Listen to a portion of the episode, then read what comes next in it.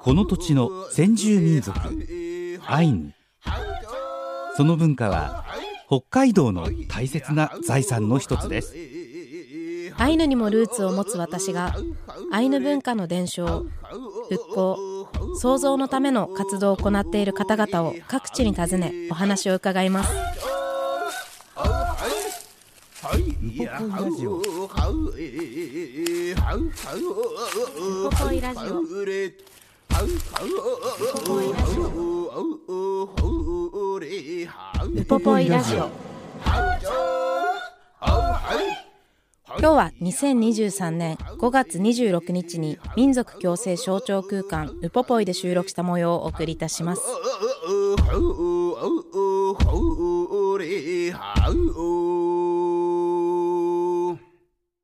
イランクラプテ高山秀樹です。イランカラプテ関根マヤです。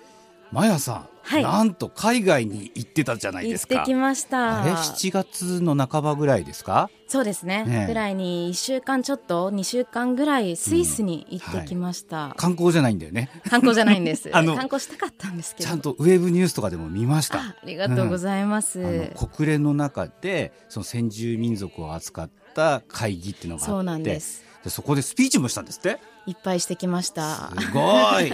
エムリップっていうこう先住民の意見をこう集約するみたいな団体のところでお話してきたんですけど、うん。まあ、国連でたくさんの人脈できたのも一番良かったことなんですけど、あとは美味しい本場のチーズフォンデュをうん。たくさん食べてきました。やっぱり食べることは忘れなかったんですね。いやー大事です。私の好きなものが揃ってて チーズとチョコレートがスイスはすごいので、向こうはあれでしょチョコレートも豊富なんでしょ？そうなんです、うんでこう量り売りで、ん。あとはあれカウベルっていうでん、なんかこう鈴ですね、はい。とかもお土産で買ってきたりして、うん。ほとんど観光する時間なかったんですけどこうサンピエール大聖堂とか、うん。あとはこう地雷で飛んだっていうこうモニュメントみたいな椅子とか、あの国連の前にあるんですけど、そういういろんな国の在り方の一つとしてスイスの政策みたいなのも見れてすごいなんかいまだに消化中ですね。そうなんだね、はい。またちょっと機会があったらねゆっくりその話も聞かせてください、よろしくお願いします。さて今日は？今日はアイヌ民族文化財団でアイヌ語を担当されてます山丸健優さんにお話を伺ってきました。ケンユさんは昔からご存知なんですか？そうですね中学生ぐらいの頃からいつも遊んでくれるお兄ちゃんっていう感じで、夜ご飯の時に いつもトランプしたり、本当に遊んでたので、改めてお話聞くのはこう緊張しながらですけどすごい私自身もこう刺激を受けたなって思ってる回なのでぜひお付き合いください。やくんぬはえんこれやん。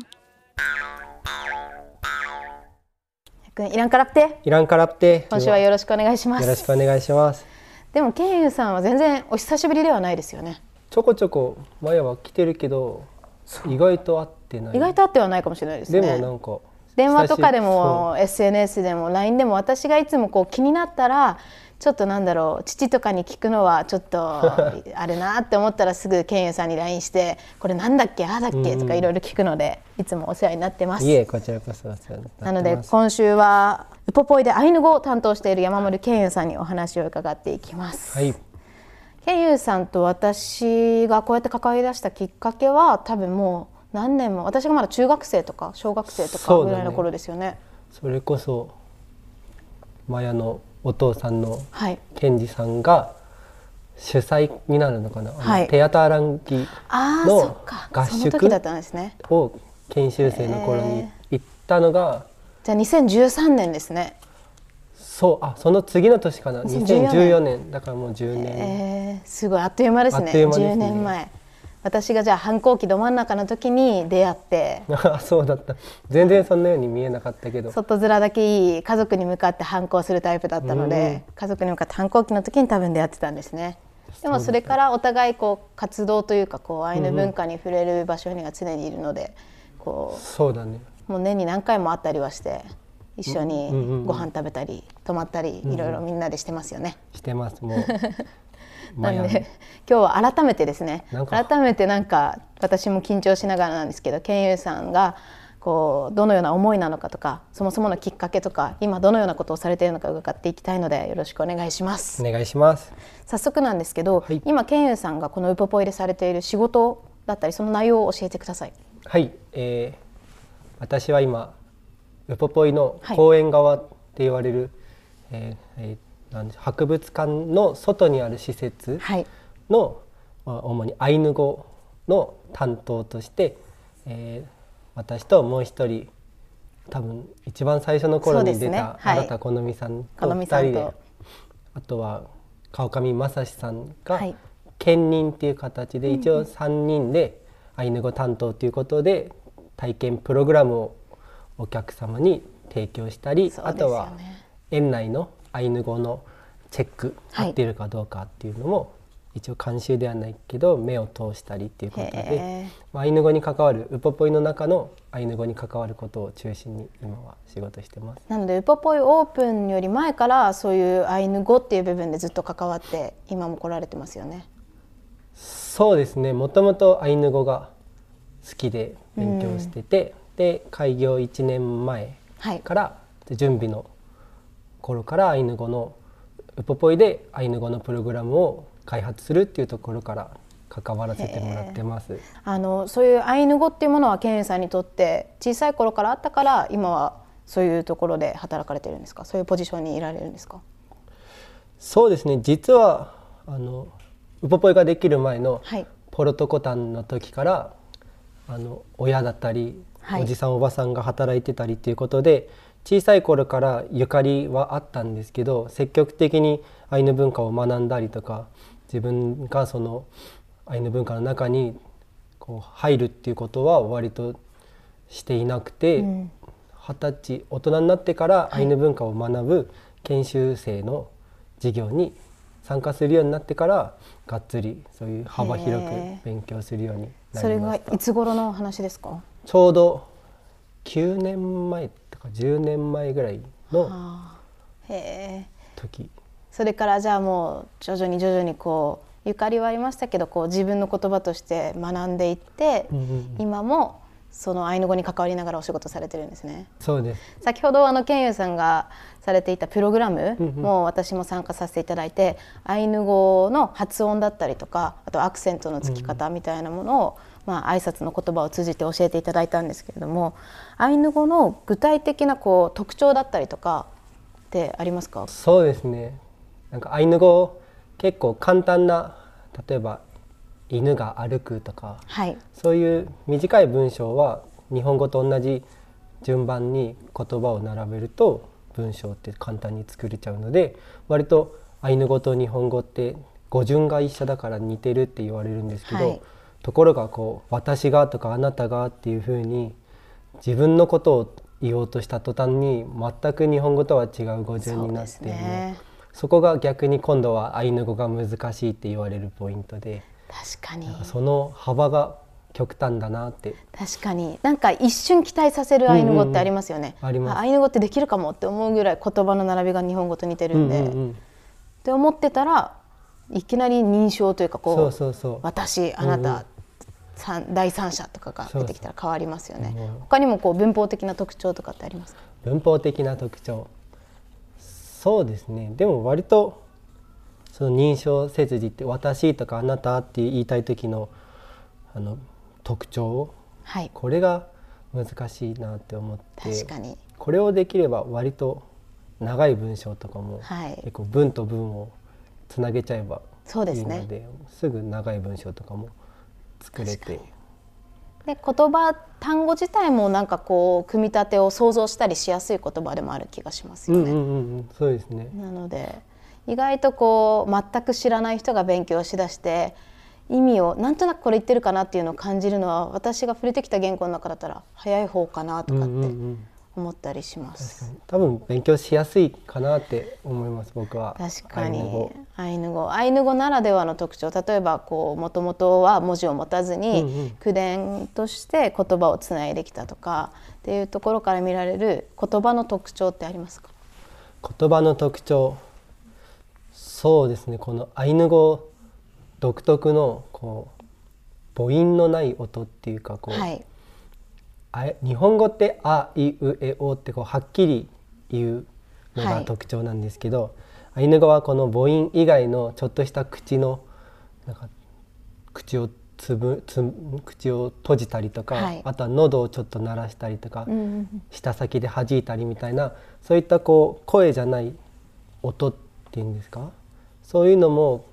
結構聞き分けないと全く違う言葉になっちゃうとかっていうところが結構難しい難しいですよね。口うるさく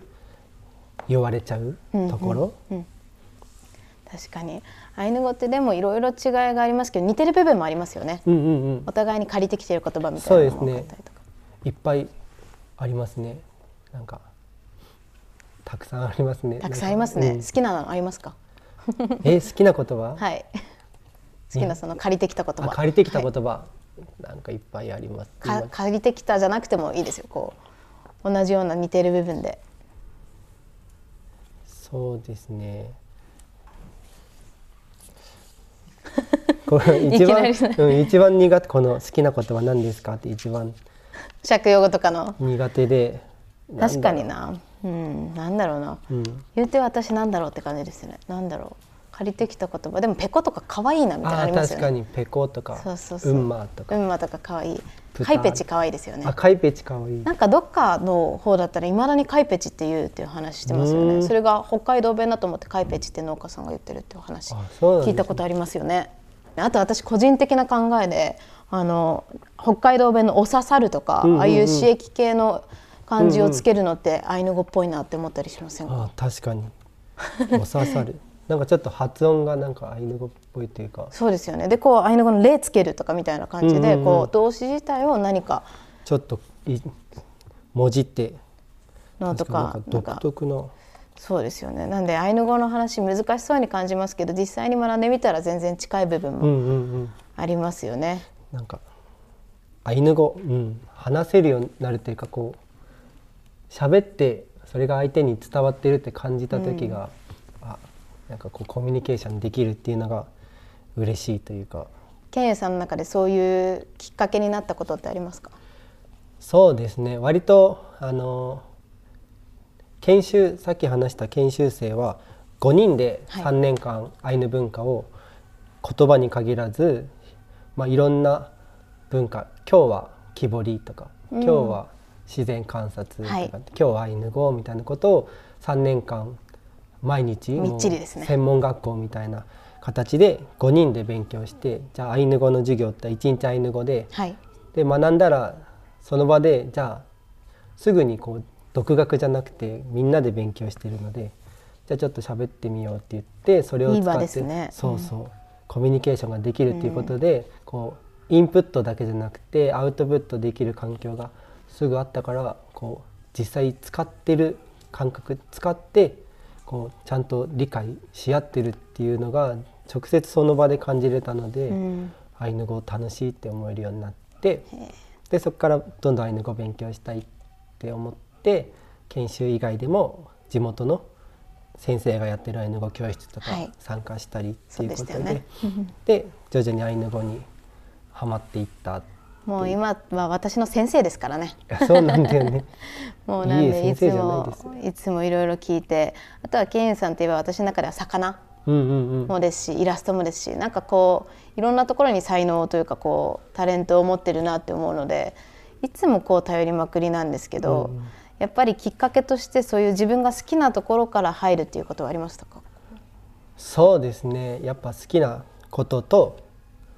あとは他の人があんまりやってないことでこう自分のなんか色を出したいなと思って、で魚とかは特に白老出身で、海が近いし、はい。で僕あわ私の家族は違うんですけど、はい。親戚が漁師だったりっていうことで、まあ、魚ともよく食べてたしもらったりしてるのでなんか本とかはい。白老のアイヌが何でしょうこう喋った魚の名前とかもたくさんあるので,、そうですよね。であんまり魚の紹介って図鑑とか辞典ってないなと思ったのでね。まあ、せっかく漁師町だし自分もそこの出身だから魚が自分のなんかこう魅力として自分の持ち味として出せるんじゃないかって思ってはい。あの前に一緒に千歳の鮭のふるさと館に伺った時に、鮭の名称がいくつあるみたいな話とか、うんうん、このちこの鮭は何て言うんだとかいろいろ教えてもらったのがすごい印象的で、うんうん、もう一度そういう話を軽く伺ってもいいですか？はい。なんか、はい、あのやっぱそのアイヌと関わりの深い生き物とかもののなんかこの根拠っていうかそのやっぱりそれだけ細かくたくさん名前が残ってるっていうのが、それだけこうアイヌがそのものと深く付き合っていたっていう証拠、で、うん、鮭は特にあとクマとかも特にその成長に合わせて細かく名前がついてて例えばイクラ卵の時から生まれてまだお腹にあの赤い。赤い、そう。卵がまだ栄養がついてる状態の稚魚。でもうちょっと大きくなった稚魚とかこれから海に行く直前の状態とかで海にいる鮭川に戻ってきた鮭で産卵してこの辺ではほっちゃれっていうんですけど、はい、もう真っ白になってなんか使命を全うしたもう尻尾もあのボロボロになっちゃって骨が出てるような状態とかの鮭、うん、全部細かく名前が違ってるっていうのが面白いなと面白いですよね。具体的に何て言うんですか？鮭鮭のこう名称いくつかもうたくさんあると思うんですけど具体的にはどんな呼び名があるんですか？例えば海にいる鮭はアトゥイって海のことで、はい、そこにアトゥイオルンどこどこにいる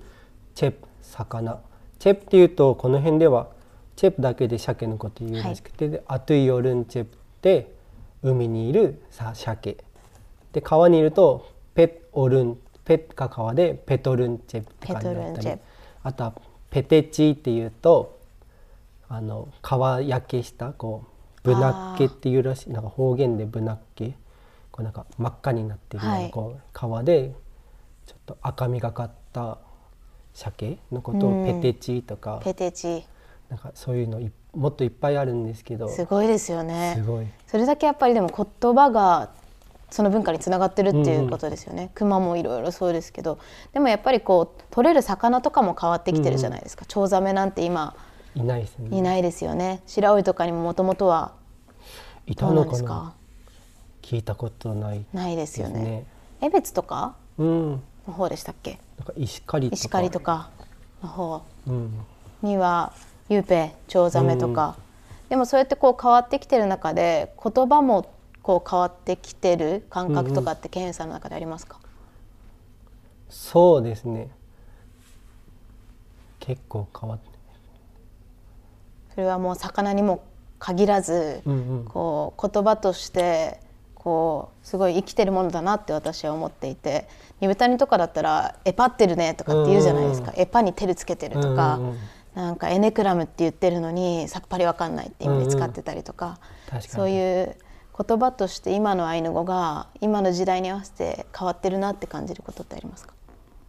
なんか単語単語で今でも残ってる言葉っていっぱいあるなって思って、はい、結構悪口とかもよく残る 悪口はよく残るって聞いたことあって、はい、結構悪口とかは聞くかな。あとなんか「ヘビササ」っていう日本あのアイヌ語？ヘビササ。ってなんか白老で言うんですけど、はい、こう寝起きで髪の毛がこう寝癖？寝癖でもう爆発してるような状態のことをヘビササしてるよっていうらしいんですけどなんかヘリサリサとか多分元をたどったら違う、はい、アイヌ語由来の状態がもう日本語の言葉なんか鉛としてヘビササあとはラタシケって多分、はい、白老ではボツボツってボツボツ、うん、これもなんか諸説はありますけどこうこねるポチポチっていう言葉がなまってボツボツって言ったりなんか結構こうなんか「血がつ」なんかこう、はい、なまってる。カイペチと同じですねカイペツ。カイペツとか。うん、そういうなんかおばあちゃんとかおじいちゃんの浜言葉っていうか、うん、なまってる。なまりもありながらのアイヌ語が元の言葉って結構聞いてて面白いなそういうのってこう小さい頃から聞きながら育ってたんですか？そういう単語みたいなのは聞きながら育ってました？いやなんか全然記憶になくて、うん。でもなんかおはうとかはい。そういうのは食べたりしてて。おはうとかそれこそ、まあ、ラタシボツボツとかも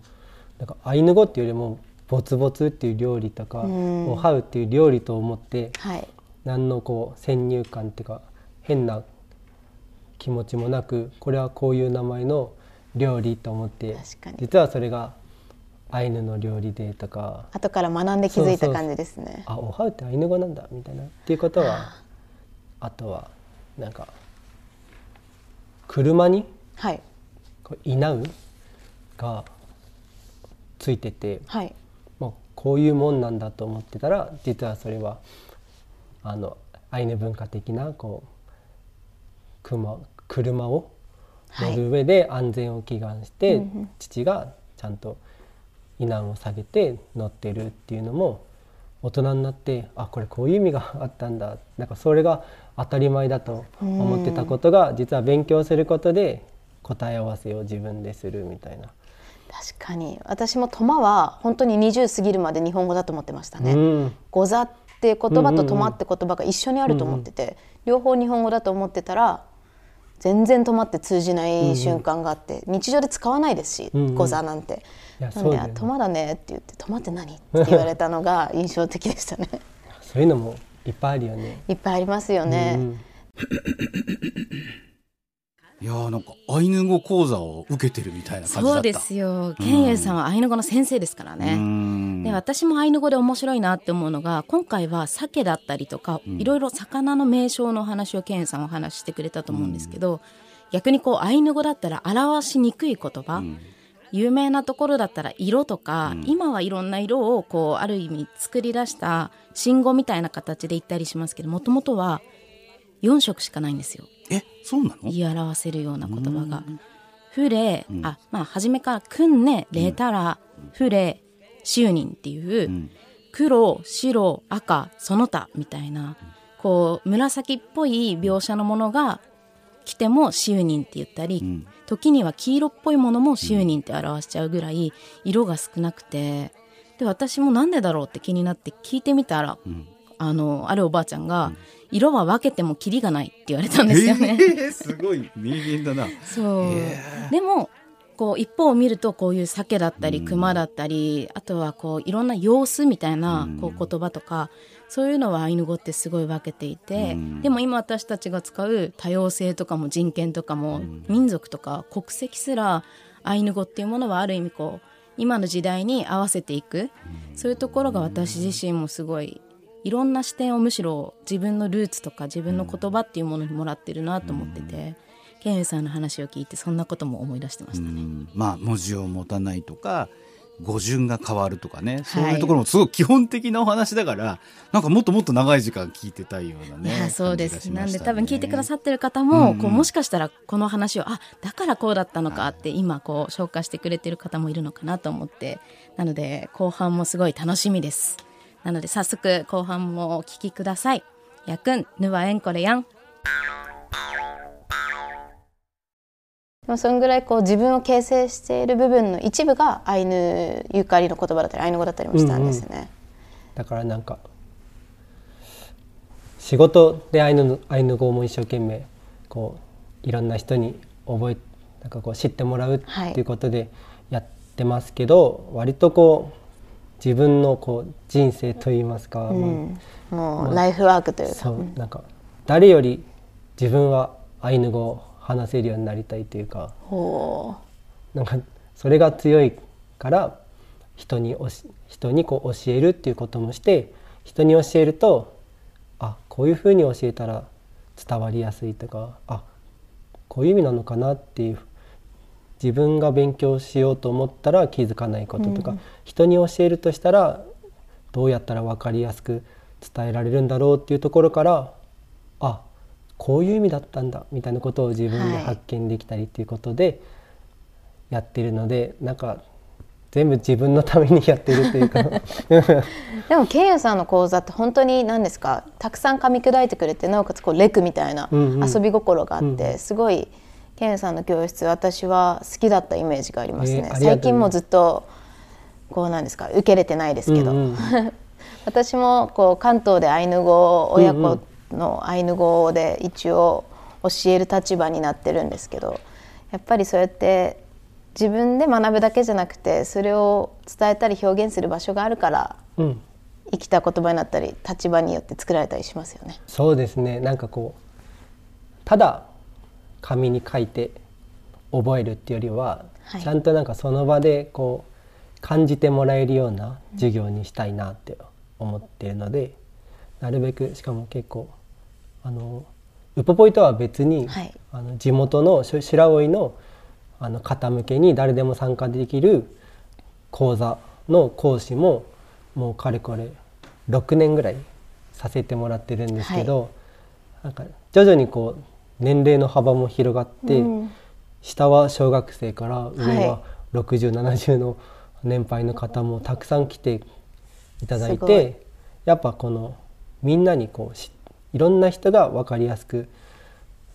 聞いてもらえるようにしないといけないっていうのはすごく大変ですけどなんかそのいろんな世代がいるのが楽しいっていう参加者の方も言ってくださるので、なんかそこでこう世代間交流じゃないけどどんどんこう学んだことが活かせれるような講座、コロナで2年ぐらいはこう声に出すっていうのができずに、一方的にこう話を聞いてもらうだけっていう期間もあったんですけどだいぶ今もこう落ち着いていろんなことができるようになってきたからよりこうアイヌ語を実際に使って楽しいって思ってもらえるような、そういったものを作っていきたいなって思います。そうですよね。あのすごい何ですか踏み込んだ質問かもしれないんですけど私もたまに聞かれるんですけど今やっぱりアイヌ語より英語やった方がいいぐらい、うんうん。アイヌ語はある意味こう勉強しても使う場所が少なかったり、ウポポイ来てこう話しかけてみる。どっかのコミュニティ行って使うことはできてもアイヌ語ができるから仕事がつけれるとかこう何かその先につながることが少ない。っうんうんて言われてる中でこうケンさんにとってアイヌ語を学ぶ意味とかこう伝える意味って何ですか？なんかそのやっぱりなんでしょう。ルーツがアイヌだから、はい。やっぱ自分たちの文化を伝えるのに日本語で説明してるよりやっぱ自分たちのことって自分たちの言葉で伝えたいなって思うから自分のためにと思ってやってますけど、でも確かにアイヌ語を勉強してもそれを生かす場所がないっていうのは確かにその通りで。はいきっとその受け皿になる場所がこのウポポイがこれから担っていくような施設なんだろうなって思うんですけどやっぱこうアイヌ語って一括りにしても実は方言がいっぱいあってそうですよねで自分が勉強しているのもこの白老とか近い方言でそれがマヤたちの方に行ったら全く文法とかもガラッと変わっねたり、もっと東の方行ったらもっと違ったり。同じ言葉でも指してる部分が違うところとうんうんかもたくさんありますからね、そうそう。単語単語で違ったりするからなんか標準語みたいにすることができないがゆえにアイヌ語が今扱いづらい。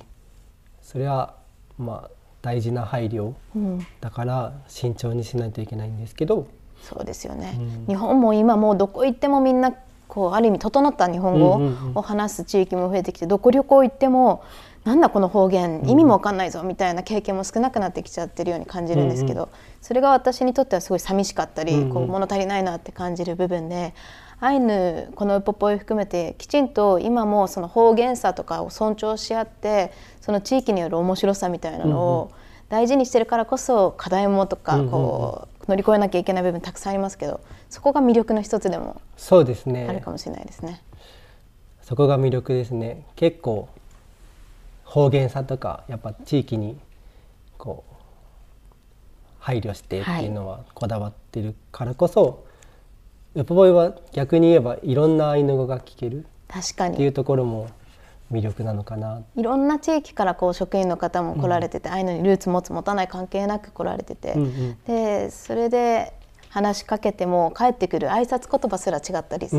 るかもしれないですよね。そうですね。あとは何でしょうね。あとはやっぱり新しい言葉、うん。新語というか、うんうんうん。こう私たちが今日常的に使う言葉をどこまでアイヌ語にするのか、そもそもどうやって作るのかとかも課題ですか？そうですね。はい、ここは一生の課題かもしれないですけど、ね。そうですね。それこそマヤにもこれまでずっと関わってもらって、一応博物館のはい、方々が中心になって信号の表現っていうのはもう開業する前からそうですね。なのでもう何年前？今もう56年前からそっか、そうなんですね。建物の名前ウポポイをアイヌ語を第一言語と位置づけた施設にするために施設名とか展示解説とかまず最初にアイヌ語が表記されるようにっていうことで看板を作ってじゃあ博物館ってアイヌ語で何て言うの？っていうところからうん、いろんな先生方をのお話とかをこう検討した結果の今は形でいくつか施設名とかも、はい。中にあるアイヌ語表記とかも全部そうですよね。エスカレーターとか、うんうんなんかいろいろありますよね。うんはい私もウポポイと初めて関わったのはそこかもしれないです信号検討委員会みたいなところで関わらせていただいたのが初めてかもしれないんですけど、まあ、日本語でもよくあるこう比較的新しい言葉うんうんみたいな感じで広まるのかなって思ってるんですけどケンユさんはどうお考えですか？いや確かになんかそのその通りだなって思うんですけど、はい。だからどんどん使っていかないと言葉ってこう復興しないなって思ってるので、どんどん使っていかなきゃいけないなって思ってるんですけどなんか難しい。ケンユさん LINE とか SNS とかインスタグラムとかもアイヌ語ですよねで投稿してるのとかコメントしてくれたりとかもしますよね、うんうん、なんか基本身内というかもうはい。こういううちわだと。そううちわマヤとかだったらアイヌ語でバンバン使って、それが私はすごく嬉しくて関東に住んでいるとどうしてもこう気軽に、うんうん。あの地元に帰ってアイヌ語に触れるとかこういうウポポイに来て誰かとアイヌ語で話すとかっていう機会がない中で、そういう SNS 上だけでも私が何か投稿したのにこうやって仲いい人たちがアイヌ語でコメントしてくれたり、生きた言葉としてアイヌ語に触れるのって、私にとってはすごい誇らしかったりこう救いになったり勇気つけたりとか。うんうん。をすごいケンユさんしてくれてるのでなんでそういう意味でも生きた言葉、うんうん、なんか今は話し言葉に加えて、はい。書き言葉っていうのか文字でこうやり取りするっていうことも一つのコミュニケーションはいだからこうメールとかそういった SNS でアイヌ語をいっぱい使ってはい。やり取りするっていうことがひ新しいこうアウトプットの形なのかな。もう早くアイヌ語の文字変換とかたくさんできたらいいですよね、うんうん。そしたら楽になりますよね、はい、確かに。なんか今日ちょっと用事があって休みますっていうのも、アイヌ語で言ったらちょっと許してもらえるかなみたいな。そういうのも、はい。結構アイヌ語をこうずるく使ったりするところも、アイヌ語で謝ったらきっとこの人許してくれるからそれこそ ちょっとそこにリスペクトも込めてるし。なんか勉強会とか、はい。今もこう週に1回。そうですね。私たち一緒にやってますね。そうそうそう。それもどうしても今日用事があってその時間参加できないなっていう時はアイヌ語でくれんな「不便な」って言って「今日は用事があるから行けません」って言ったら監督ねプキクスっていつも言ってる気分ですね。なんで私たちがその今も、まあ、ある意味こうサブ先生みたいな感じでやっているオンラインでアイヌ語だけを話すうんうん。勉強会、まあ毎週90分ぐらいやってると思うんですけどそこのグループラインとかは今基本的にはほとんどがアイヌ語で動いてますよね。うんうんもうほぼアイヌ語しか飛び交わな飛びいというか。交わないグループ。あれすごいですよね。うんうん。本当多分5年何年前だったらあんなの想像つかないぐらいい。こうアイヌ語をこう会話としてツールとして使っているっていうのが増えてきてる気もしますね。それが楽しいし嬉しいなって一緒に変わっていってる感があっていいですよね。ケンユさんの今後の目標だったりとかも教えてください。はい。今後やっぱり、はい。そのアイヌ語を話せるようになりたいっていうのは個人的な大きな目標ですけどあのそれと同時に何でしょう子どもたちにはい。どんどんアイヌ語を教えたいなって思っててやっぱ子どもたちって覚えるのも早いし絶対アイヌ語をちっちゃい時からはい。やってたら僕なんか比じゃないぐらいベラベラ喋れると思うのでそういったこう次の世代にアイヌ語を話すと楽しいよっていうか、まあ、アイヌ語一緒に喋ろうっていうようなこう引っ張れるような存在になりたいなって思ってるのでどんどんこうウポポイにも来てほしいしはい。僕らが学校とかうん。あとは学校以外でもそれこそマヤのお父さんのケンジさんとかお母さんのマキさんたちがやってるようなあの子どもの教室？はい。しかも自主的に自分の時間使ってアイヌ語教室以外の時間も増やしてやってたりとかはい。するじゃないですか。だからそういうのとかどんどん見習ってこうアイヌ語のまあお兄さんっていうかまあおじさんなのかな。はい。そういった感じで こう子どもたちにあの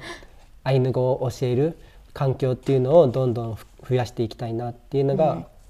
ここ最近の目標です。ですね。だんだんこうアイヌ語できるってかっこいいんだって思えるうんうんうん。子どもたちいろんな人たちが増えていったらいいですよね、そうなんですよね。なんで今後も一緒に頑張らせてください。いろいろ教えてください。い。えこちらこそ。ありがとうございます、また来週もケンユンさんに生い立ちだったりきっかけみたいなところをさらに伺っていきたいので、来週もよろしくお願いします、はい、よろしくお願いしありがとうます。ございます。ありがとうございます。えいらいきれいやいらいけで。日本語だとはい。方言ってそのまあ単語単語のなんか言葉尻が違ってたりだとかちょっと意味合いが変化したりとかっていう感じだけど、アイヌ語の場合は何？文法も違うの？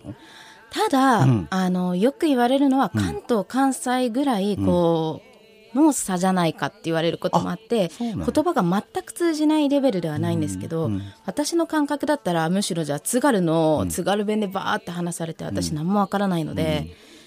日本の方が方言差は大きいかなとは個人的な感想では思ってて、でも言い換えればそれぐらい北海道ってこんだけ広い中で、例えば誰かの妹をお嫁さんでこっちでこう自分たちがこう一緒にいるよとか交流とかこう物々交換とかはあったのかなとかって私は思ってますね。なるほどね。はいいやーでもアイヌ語は興味あるけど結構変化してたりもするから全部こうそういうことも知らないと